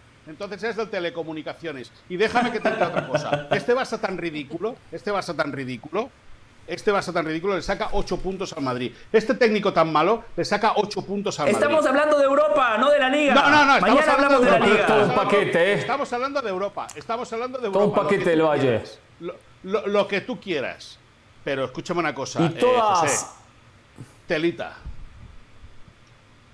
Y todas esas eliminaciones del Valle que hace referencia, eso venía a recordar cada una de las derrotas que tuvo Barcelona en Europa, de todas, la que quedó eliminado, incluida la del día de hoy, donde mejor imagen queda, donde más compitió fue en el día de hoy contra un equipo que también invierte mucho, que gastó mucho en Anthony, que gastó mucho en Casemiro, que compra todos los mercados, que hace años que está invirtiendo, invirtiendo, intentando conseguir lo que está consiguiendo ahora. Y que no, Una más para la vitrina de sensaciones, perfecto. Está en el tercer lugar. Las sensaciones van, van marcando un camino. Si va transitando por el camino correcto, ese camino tiene sus piedras, tiene sus complicaciones, pero uno sabe que es el camino hacia el éxito. Que Barcelona tiene que mejorar, no hay dudas. Que tiene que, eh, eh, contratar mejores futbolistas, no hay dudas. Que tiene que potenciar su plantel, no hay dudas. Pero está transitando en el camino de la recuperación futbolística. Y una, una sensación muy clara es lo que pasa en la Liga Española y segundo contra quién quedó eliminado. No se comió 8 contra el Bayern Múnich. Perdió 2 a 1 en Old Trafford ganando 1 a 0. En Europa League. Manchester United. Sí, en Europa League porque la circunstancia lo llevó a la Europa League. Pero mire si le tocaba el Fenerbaro, mire si le tocaba el Fenerbahce, mire si le tocaba el Betis, mire si le tocaba a alguno de los rivales que están eh, el Sporting de Lisboa. Más difícil, encima ha tenido, porque también hay que decirlo, ¿eh? ha tenido la mala suerte de los sorteos Barcelona. ¿eh? Toda la mala suerte de los sorteos se la lleva el Barcelona, ¿eh? desde el grupo de la Champions que le tocó con el Bayern Múnich de nuevo y con el Inter. Cualquier rival era más cómodo que el Manchester United, cualquier rival. Hasta le digo, hasta Juventus o, la Roma de Mourinho era más cómodo que el United. Tocó el más difícil, tocó el más complicado. Y por eso tan temprano se va a su casa. En su momento, cuando gane, usted sabe lo que va a hacer, va a mirar para otro lado, se va a hacer el tonto, así, como pasó con Argentina, con Messi o con Europa, que viene usted a hablar de Europa, Europa después hizo el tontito y cerró el piquito, pero solo estamos un paso adelante, ya hablamos de las sensaciones, de un crecimiento que está, que, está, que está generando este Barcelona. Genera buenas sensaciones con miras a la recuperación en Europa. ¿Qué le va a costar? Le va a costar. Bien lo decía Moisés dentro de alguno de sus acertados comentarios. ¿Cuánto hace que United esté intentando volver a hacer lo que fue? Muchísimo. Muchos mucho están tratando de agarrar hoy a Xavi eh, y esas cuatro eliminaciones, porque hablan de las dos de Champions y las dos de UEFA Europa League en dos torneos. Y a ver, yo creo que lo de Xavi estaba en el presupuesto. O sea, yo creo que cuando el, el, Barcelona toma a Xavi como su entrenador, sabía que no tenía esa gran experiencia, que iba a tener que experimentar, lamentablemente o no, con este equipo que se iba a equivocar. A ver, Xavi no es un técnico consagrado. Xavi es un técnico con las ideas muy claras, con la filosofía Barcelona muy clara, pero que se va a equivocar, que no, es, que, que, no tiene esa gran jerarquía. Y yo creo que hoy Xavi nos está dando una muestra de que puede estar a la altura del Barcelona. ¿Por qué? Porque sigue en carrera por la Copa del Rey, porque es primero en la liga a ocho puntos del Real Madrid, que se dice fácil, pero no es tan fácil, que hoy queda lamentablemente fuera, pero ante un Manchester United que ya tú decías ha podido ser cualquiera. Entonces cuando se le vaya a pegar a un té, cuando se Dijo le vaya a lamentablemente, saca sus colores, muy bien, como Jorge, como Jorge, muy bien. Hay que decir lamentablemente, hay que decir lamentablemente para la gente del Barcelona, por supuesto que es lamentable para la gente del Barcelona. Ahora, eso hace a Xavi un mal entrenador, perder contra el Manchester United por un gol de diferencia, yo creo que no sigue en carrera en el dos de los torneos. Yo lo que no entiendo es lo siguiente, Caro. Hoy tenía que hoy hubiese sido muy bueno para el Barcelona que hubiese ganado, pero no perdió contra cualquiera y no pasó vergüenza como lo hizo ante el Bayern Múnich, por ejemplo, este equipo hace un tiempo atrás. Entonces, déjenlo trabajar tranquilo. Si no da la talla, el tiempo y los resultados se encargarán de eso. Eh, eh, Caro, lo único que yo no entiendo es que usted sigue justificando a Xavi, el coleccionista de fracasos, pero Zidane sigue sin convencerla que ganó tres Champions seguidas. Son cosas que yo no entiendo, hay una dicotomía, hay un es que Zidane, hay un momento donde yo no entiendo nada. Zidane no está dirigiendo, es que no hablamos de Zidane, porque Zidane no está dirigiendo. Zidane, Zidane no le llega a Xavi ni a la suela de los zapatos como entrenador. Habrá ganado Champions, o que tú quieras, pero ah, como entrenador no le llega ni a la suela de los zapatos. ¿Y usted qué prefiere, ganar Champions o, llenar la vitrina de sensaciones y, de, y del ADN culé y de los valores y de más que un club o, cosas tangibles, copas, Champions, ligas? yo, yo lo que quiero, lo que quiero es estar tranquilo conmigo mismo y yo lo que veo en el Barça a día de hoy, como socio e hincha del Barça, me produce tranquilidad, porque sé que los resultados van a llegar. Mire, Hernán, le voy a decir algo muy claro. Le voy a decir algo muy claro. le voy a decir algo muy claro. Y te insisto, tú que eres cliente de la máquina blanca. Sí. Tú que eres un clientillo de la máquina blanca. Ajá. Xavi Hernández le mete 60-0 a Zidane como entrenador.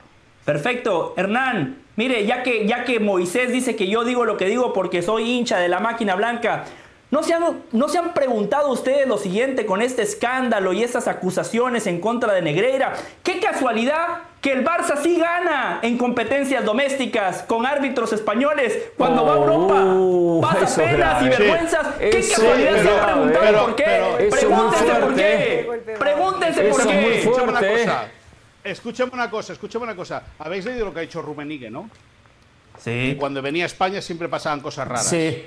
Cuando jugó en España siempre pasaban cosas raras. Jugó seis veces contra el Madrid solo contra el Madrid y él ya veía las cosas raras. Y así, y, contra el Bayern Múnich arrancó el sextete de Guardiola, ¿eh? Contra el Bayern Múnich arrancó el sextete de Guardiola y usted se llena la boca hablando de Pep y ese sextete. No se olvide, ¿eh? no se olvide. ¿Pero qué sextete?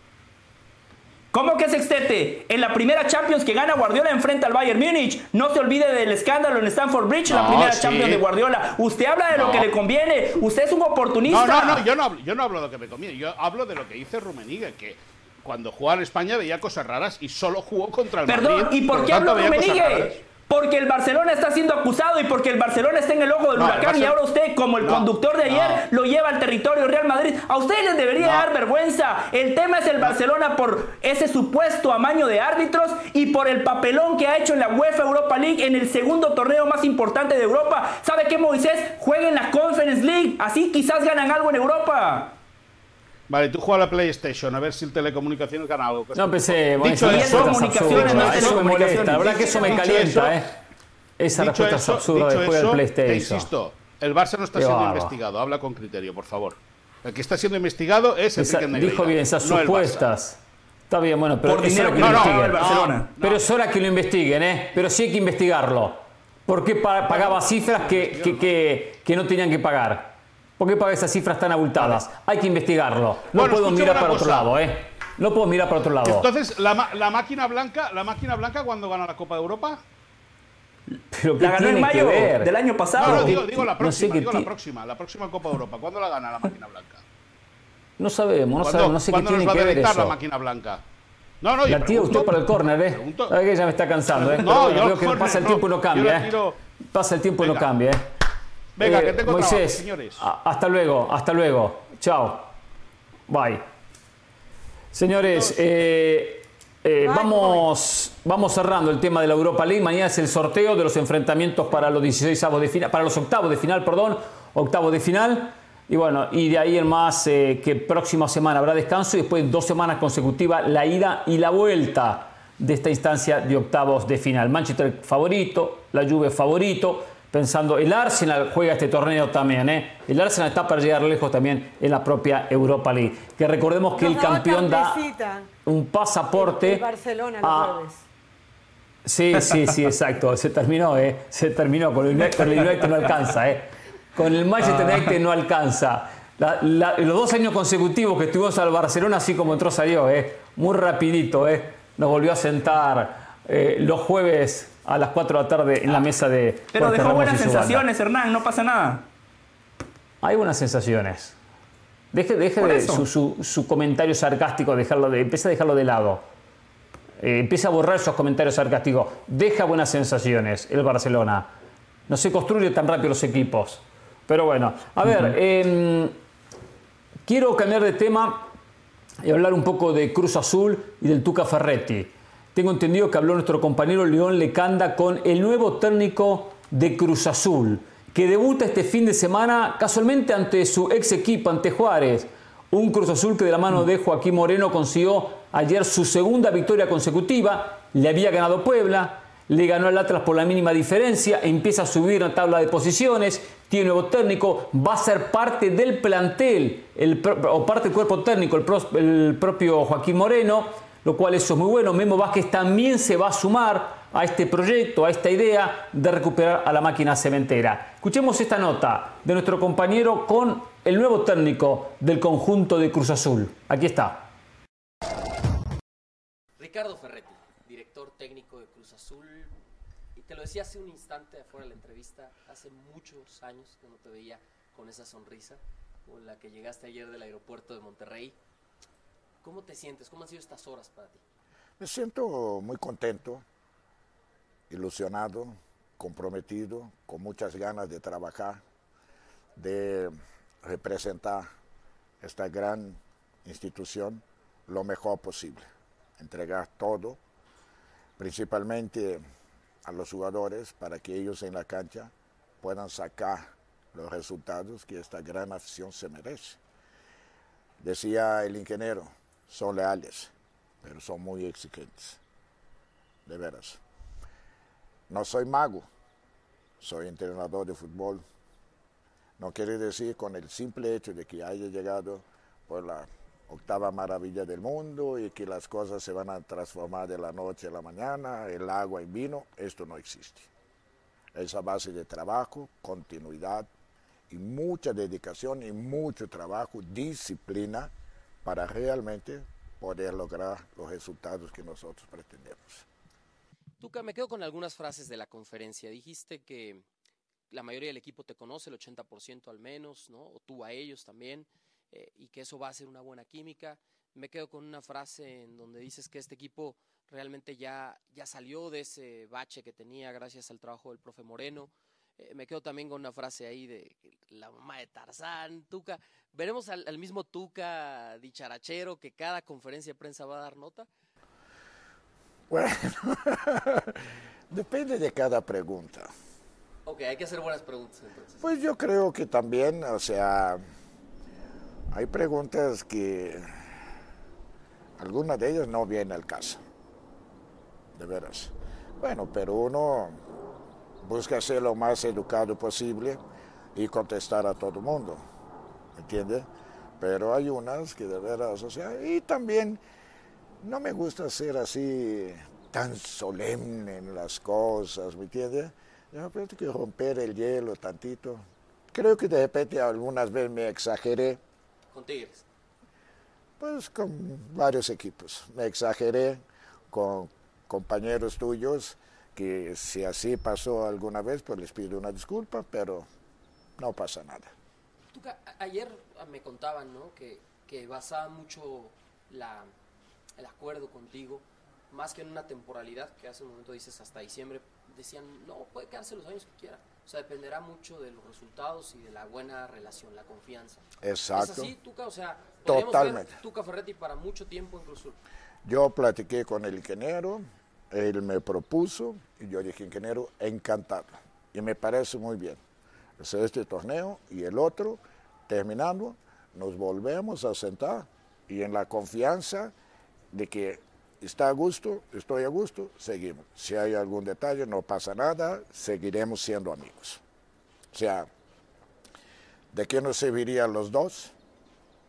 Firmar, no sé, X cantidad de años si los resultados no se dan. La continuidad se tiene que dar a través, a través de esto, a través de resultados. Si el ingeniero está contento y yo estoy contento, pues no tenemos problema, o sea, ni hay necesidad de firmar contrato. Tuca, y finalmente un, un tema, hablando ya fuera de Cruz Azul, eh, ¿cómo ves esta situación, no? Ayer con la renuncia del ingeniero John de Luisa como presidente de la Federación Mexicana de Fútbol, al menos será efectiva, no sé si, porque depende de los dueños, si, si la toman ahora o hasta mayo, la asamblea, pero pues la salida del ingeniero de Luisa, ¿no? Que apuntaba, ¿no? Para tomar este ciclo tan importante para México como el Mundial de Norteamérica. Por León te puedo decir, me sorprende, yo no sabía. Ahorita me estoy Ya dando oficial, cuenta. Ayer ya comunicado oficial. Yo la verdad me sorprende mucho y digo, porque ha sido una persona, ¿Tú conviviste con él? Sí. El interinato fue por el ingeniero. y todo lo que él ha logrado, porque nada más se ve lo que no se logró, pero todo lo que él ha trabajado para que se logre ahí, en la selección, nadie también ha comentado nada. Yo entiendo porque el resultado del Mundial no fue agradable. Entonces, pues las críticas, por eso decía, de repente exagera, ¿me? Y yo creo que es un gran ser humano, un gran profesional y con una capacidad increíble, la verdad. Y me sorprende, ojalá, híjole, conociéndolo, ojalá pudiera recapacitar y no hacerlo, porque es un elemento demasiado importante para que va a venir para México en el Mundial. Él es pieza muy, muy importante. Y todo lo que él ha hecho para que esto se pueda dar. Oye, Ricardo, y con toda esta experiencia que tienes tú en el fútbol mexicano, este tema de la lucha de poderes de grupos, ¿no? Que si es Grupo Caliente, que si es Grupo Orlegui, que si es Grupo Pachuca, que si es Grupo Televisa, que si es Grupo eh, de, TV Azteca. ¿Tú sí ves algo inédito en fútbol mexicano, una división como no se había visto antes, Ricardo? O sea, lo que tú ves de dentro. Son 40 y... ¿Ocho? 45 años de México, sí, 24, bueno, cuarenta y tantos años en México. Siempre ha habido, siempre ha habido esta división. Como ahora. Sí. Nada más ahorita, como tú dices, las redes, ustedes saben mucho más cosas que antes. ¿Me entiendes? Pero lo había en, en 98 en 96, en el 2002. Siempre ha habido, no me sorprende nada. De veras. Es una cosa que siempre ha habido. Y ahora ha tocado a un grupo o una persona tomar una decisión. ¿Entiende?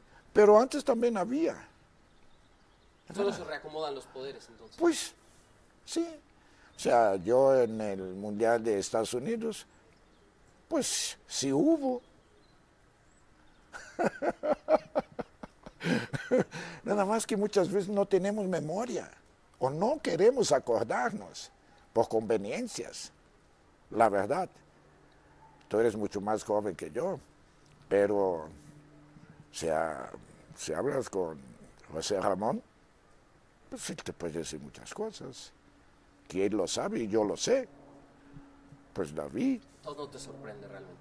La verdad no me sorprende nada. De veras, de lo que pasa, no me sorprende. O sea, y aparte lo único que yo digo es que ¿por qué no piensan en cosas simples para beneficio de la selección, pero a través del fútbol mexicano? A través del fútbol mexicano. El otro día, comentando con ustedes, yo dije que lo ideal serían este, siete jugadores extranjeros. Y todo el mundo me criticó. Pues son siete. Porque es imposible que tú como una institución, que ahorita tienes 10, que gastaste X cantidad de dinero, ¿cómo se va a deshacer de estos jugadores? No lo puedes hacer. Punto.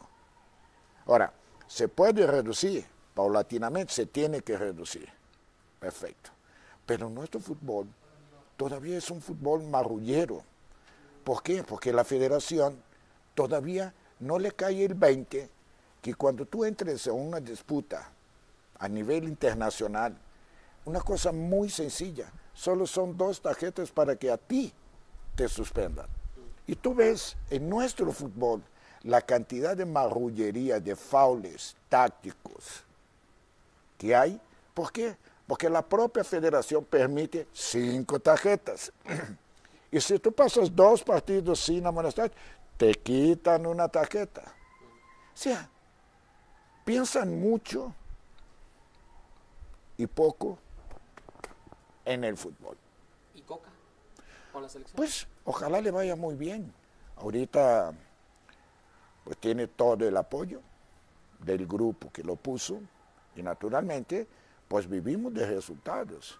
Hay una pequeña ventaja que no hay eliminatoria, cosa que yo no veo tanto como ventaja, porque el fogueo con nuestra zona, ir a Honduras, El Salvador, Nicaragua, donde tú y saber lo que es que la tribuna te está casi comiendo el cuello, pues esto te hace crecer. Ahorita no va a haber.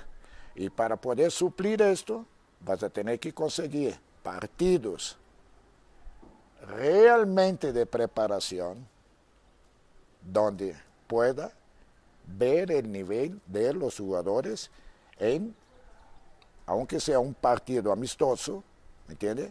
Pero de mucha intensidad y de mucho nivel, porque seguimos con los moleros, nos va a valer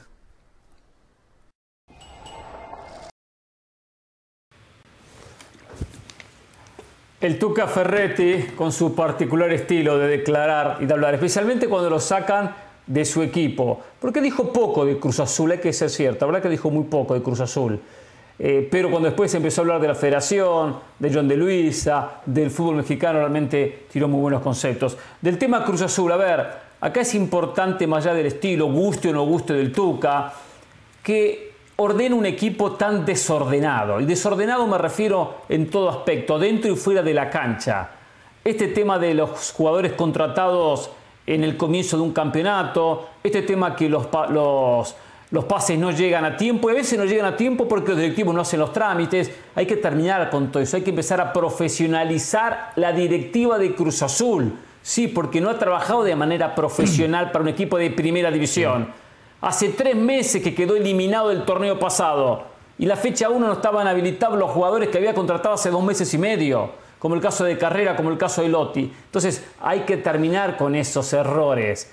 El caso de Carlos Vargas es contratado de la fecha 3 a la fecha 4, más allá de su lesión, cuando todos sabíamos que tras la salida de Aldrete se necesitaba un lateral por izquierda. Bueno, así hay cantidad de errores que año tras año comete la directiva. Entonces, lo del Tuca es importante dentro de la cancha, por supuesto, pero él tiene injerencia y llegada al directivo para decirle, esto no se hace así, ¿eh? esto hay que hacerlo de esta manera, esto hay que trabajarlo diferente, porque eso después repercute en el campo de juego. Ese es el tema Cruz Azul. Ahora hablo del tema John de Luisa y demás. Sí, en el tema Cruz Azul yo estoy bastante de acuerdo. Aquí el estilo queda de lado. Por ejemplo, si Ferretti hubiese escuchado el debate sobre Xavi, si hubiese agarrado los pelos, ¿no? Seguramente él habría estado conmigo al 100%. No tiene nada que ver, nada que, ver Xavi en esto, ¿eh? No tiene nada que ver, ¿eh? No, no hablo de estilos, ¿no? no Además de lo que, que ya dijo Hernán de Cruz Azul. Ferretti de Cruz Azul, no me va a calentar. Ya sé. Le digo, estoy de acuerdo con usted y agrego lo siguiente. Eh, el hecho de que esté el Tuca Ferretti es un mensaje para el futbolista. Porque ahora el jugador sabe que si las cosas vienen mal, el próximo en irse es el jugador. Esa fue una de las claves, una de las virtudes que tuvo la directiva de Tigres. Que el entrenador tenía autonomía e independencia. Porque ¿Qué es lo que siempre decimos, Hernán? Caro, cuando las cosas vienen mal es mucho más fácil echar al entrenador que a 23 futbolistas. Es una regla común en el fútbol. Pero Ferretti convenció a los directivos de que la mejor manera de que las cosas vayan bien es que el entrenador esté por encima del plantel. Y creo que ese es el mensaje que hoy por hoy está enviando la directiva de Cruz Azul, contratando a uno de los entrenadores más ganadores en la historia del fútbol mexicano. Aquellos que sigan discutiendo a Ferretti a estas alturas saben poco de fútbol. A ver, me encanta. Le hablaron, Carolina. a, ver, Estuvo muy malo que le dijo a Carolina. ¿eh? Estuvo muy malo que le dijo a Carolina del Valle, ¿eh? Pero bueno, pero bueno. Y a, y a Ramos, porque como Ramos no está, entonces aprovechó. Lo que pasa es que las formas de Ferretti, las formas de Ferretti dentro de la cancha a mí nunca me han encantado. Pero sí es verdad, primero, que se le ve un. Se, se ¿Cuáles son las formas? alegría a Ferretti.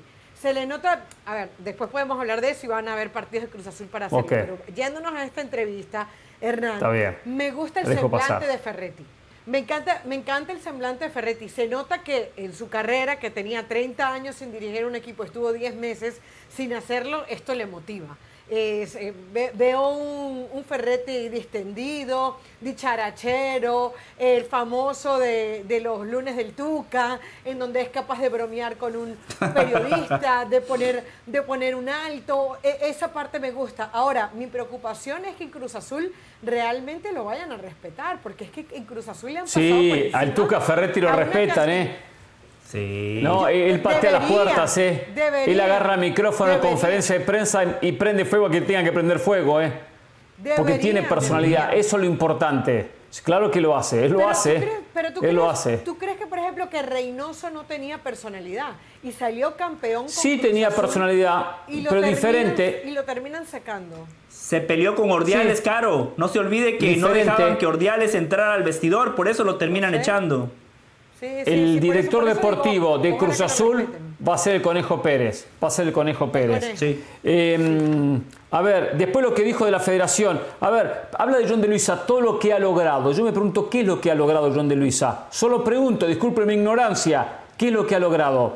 Tiene una capacidad increíble. Que quizás la tenga, ¿eh? La capacidad. Yo no la vi. No sé dónde queda de manifiesto la capacidad de John de Luisa. Desconozco. Me gustó lo que dijo de las tarjetas amarillas y tienen razón. Tienen razón.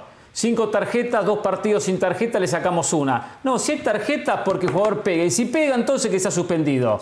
Porque es una manera de cortar y cortar el fútbol. Para que se pueda jugar mejor fútbol. Y con menos cortes, con menos interrupciones. Entonces, eh, ¿qué, qué es esto? Se pone la ley, se pone la trampa. Se pone algo para sancionar, pero algo para sacar la sanción. Está mal. Eso hay que trabajar. Que al fin y al cabo se trabaja en el espectáculo, en el partido, en el fútbol como tal. El fútbol como tal, bien lo que dijo el Tuca. Bien José, que adelantó ayer lo de John de Luisa, lo dijo aquí José del Valle, que eh, renunciaba y con el correr de las horas se hizo oficial. John de Luisa no va a renunciar, no se presenta al próximo mandato, a, la próxima, a las próximas elecciones, que no hay elecciones, la verdad que no hay elecciones, seamos sinceros. No, No, se hay. presenta, por lo tanto no va a continuar siendo presidente de la federación. Termina su mandato, da un paso al costado. Yo no tengo ninguna duda que lo mandaron a hacer esto, que lo empujaron a hacer esto, porque él es parte del comité organizador del 2026.